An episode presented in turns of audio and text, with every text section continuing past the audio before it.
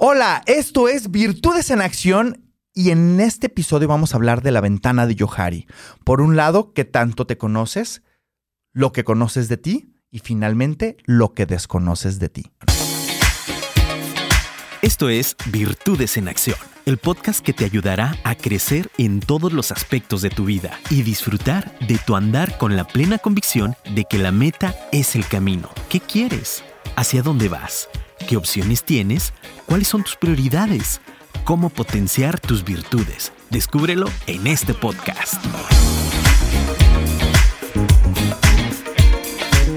Empezando por qué tanto te conoces. Antes que nada, es vital que profundices en cómo es tu relación contigo para posteriormente avanzar en cómo es la relación con los demás. En episodios anteriores has venido profundizando en conocerte. Si aún no lo has hecho, este es el momento de tomar una pausa y visitar Virtudes en Acción en todas las plataformas de podcast. Estamos en todas, pero eh, en Spotify, Google Podcast, Apple Podcast, etc. Y te voy a recomendar varios de los episodios que van a fortalecer el que tanto te conoces y van a promover tu reflexión. El episodio 6 trata del autoconocimiento el episodio 10 del origen de los resultados, esto es, cómo el cambio empieza contigo y con tu compromiso y responsabilidad personal. El episodio 11, el autodominio, que es cómo lograr la maestría en ti conociéndote evidentemente. El episodio 13, la mejora continua en los micro hábitos que puedes ir cambiando poquito a poco diariamente, que puede transformar tu ser y tu vida. El episodio 23, autoconocimiento y liderazgo. Y el episodio 33 y 34, estilos de personalidad. Verdaderamente te los recomiendo. Recuerda, estos, estos, estos, estos episodios duran aproximadamente 10 minutos pero van a permitirte ir profundizando en estos temas. En, esta, en este episodio te voy a compartir acerca de la ventana de Johari. Muy probablemente ya has escuchado al respecto. Es una, es una matriz creada por los psicólogos Joseph Loft y Harrington Ingman, y precisamente de sus iniciales, de sus nombres propios, de Joseph y Harrington, viene el nombre de la ventana de Johari. En la ventana de Johari establecen dos ejes. Por un lado, lo que conocemos de nosotros mismos, o sea, lo que conozco de mí y lo que desconozco de mí. Y en el eje de las yes, lo que conocen de mí y lo que desconocen de mí. Empezando por lo que conocen de, o sea, por lo que conocemos de nosotros y los demás conocen de nosotros. Ese se le conoce como el área pública. ¿Por qué? Porque es pública, porque me estoy mostrando como soy y cuando alguien me dice, oye, ¿cuáles consideras en qué estoy bueno, en qué no soy tan bueno? Y la gente me lo dice, ah, bueno, es algo que estoy mostrando, es algo que eh, coincide cómo me veo y cómo me ven las demás personas. Pero aquí hay un contraste bueno también porque hay ocasiones en que hay cosas que tú conoces de ti, pero los demás no conocen de ti. Y está bien. Esa es tu área oculta. Es lo que, ese, es el área de los secretos. Y todos tenemos secretos y está bien. ¿Por qué? Porque eso es precisamente lo que te da esa individualidad, esa unicidad, esa área oculta, pues nos define como personas. Y a lo mejor esa área oculta se va descubriendo con personas muy, pero muy, pero muy cercanas en nuestras vidas que conocen esas facetas de nosotros. Ahora, vamos al contraste, que es lo que desconoces, em, lo que desconoces de ti.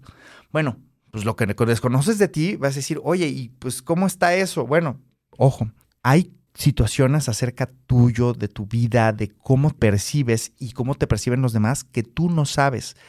Y esta parte es el área ciega, lo que los demás conocen de ti y tú no lo conoces.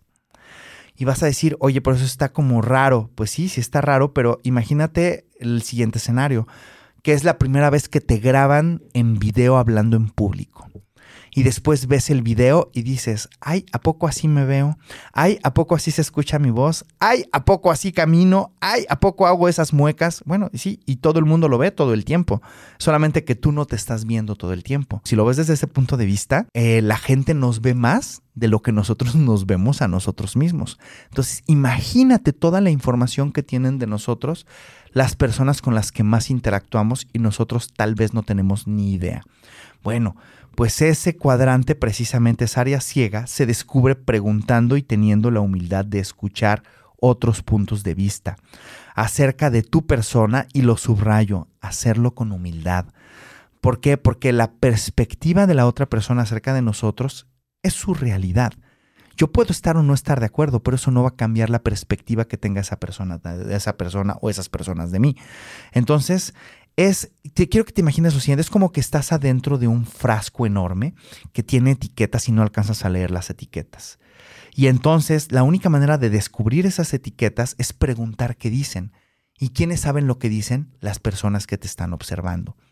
Y no que lo hagan en conciencia que nos, la gente nos esté analizando todo el tiempo. No, la verdad no. Se hace desde la inconsciencia. Pero es importante que te des cuenta de todo el valor que te puede dar abrir esa línea de comunicación.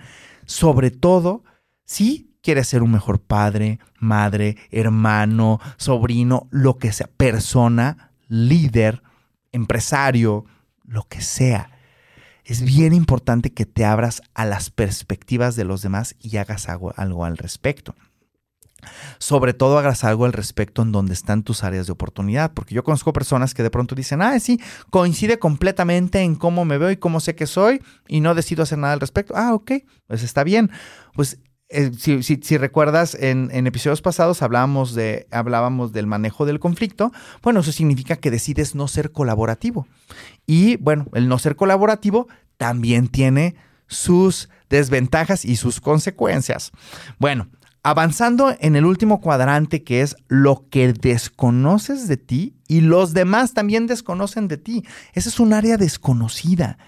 Y es, y, es desconocida porque, imagínate, no lo sabes tú y no lo saben los demás. Bueno, ¿y cómo se descubre? Bueno, usualmente esa área se descubre cuando enfrentamos terrenos inexplorados. Por ejemplo, tú que me estás escuchando, estoy seguro que no sabías ni tú ni yo de cómo nos íbamos a comportar frente a una pandemia global. De la misma manera que muchas personas no sabían cómo se iban a comportar o no saben cómo se van a comportar ante una ruptura de muchos años, este, o un divorcio, o una traición profesional, o una traición personal, o, o cómo te vas a comportar si ganas la lotería. No lo sabes hasta que estás ahí. Por eso es un área desconocida, pero no es la única manera de descubrirla. También otra manera de descubrirla es que tengas el acercamiento con los profesionales de la salud mental, con los psicólogos, psicoterapeutas, que te permitan ver y explorar y comprenderte, comprenderte de dónde viene tu toma de decisiones, cuáles son esas huellas de la infancia, eh, qué, puedes, qué puedes comprender de ti hoy que viene de situaciones del pasado y cómo usar esa información para, para tomar decisiones diferentes. También acercándote con un coach como yo, yo me especializo en la parte ejecutiva, en donde te permita explorar em, sin eh, eh, explorar soluciones y perspectivas sin transferencia de conocimiento, sin transferencia de experiencia, simplemente tener un aliado de pensamiento estratégico que te permita comprenderte hacia adelante. Existe un gran potencial cuando descubres esa parte. Ahora bien, la tarea de este episodio y más que tarea, el proceso de reflexión es el siguiente. Te recomiendo que entres, que entres a, a Google en este caso, pongas la ventana de Johari, J-O-H-A-R-I, y vas a ver y vas a ver la matriz de la que te estoy hablando. Y que llenes cada uno de los puntos, a ver qué conozco de mí, qué es lo que los demás no conocen de mí, y que, y que te acerques con las personas que más te conocen y que descubras el área ciega y les preguntes, ¿en qué me destaco? Si fueras mi mentor o mi mentora en cualquier tema, ¿qué consejos me quieres dar? Finalmente, ¿qué recomiendas que trabaje en mí? Te vas a dar cuenta del potencial que tiene eso. Y vamos a profundizar en el próximo episodio precisamente en un concepto que se llama feed forward, que es la proalimentación y que tiene que ver con cómo das esa perspectiva y cómo la recibes de una manera de altísimo impacto, súper constructiva, positiva, etc. Entonces espero que estés muy atento, estés muy atenta al próximo episodio. Recuerda, estás en Virtudes en Acción. Si quieres profundizar, tenemos, estamos en todas las plataformas de podcast. También por ahí me han venido escribiendo que casi no menciono mi libro. Tengo un libro que se llama Do, el camino del crecimiento continuo, así que también lo puedes buscar en doelcamino.com. Eh, ahí hay un lienzo de estrategia personal que también promueve la reflexión y el autoconocimiento para que te enfoques en lo verdaderamente prioritario en tu vida para lograr la mejor versión de la persona en la que te estás transformando. Bueno, pues habiendo dicho eso, ya lo sabes, yo soy Genaro Torres de Virtus México. Nos encuentras en virtusmx.com, en Estados Unidos en gtcconsult.com, a mí en Instagram en genaro-tc, en Facebook en gt.executive.coach y en LinkedIn en genaro-torres. Transformo la energía en resultados.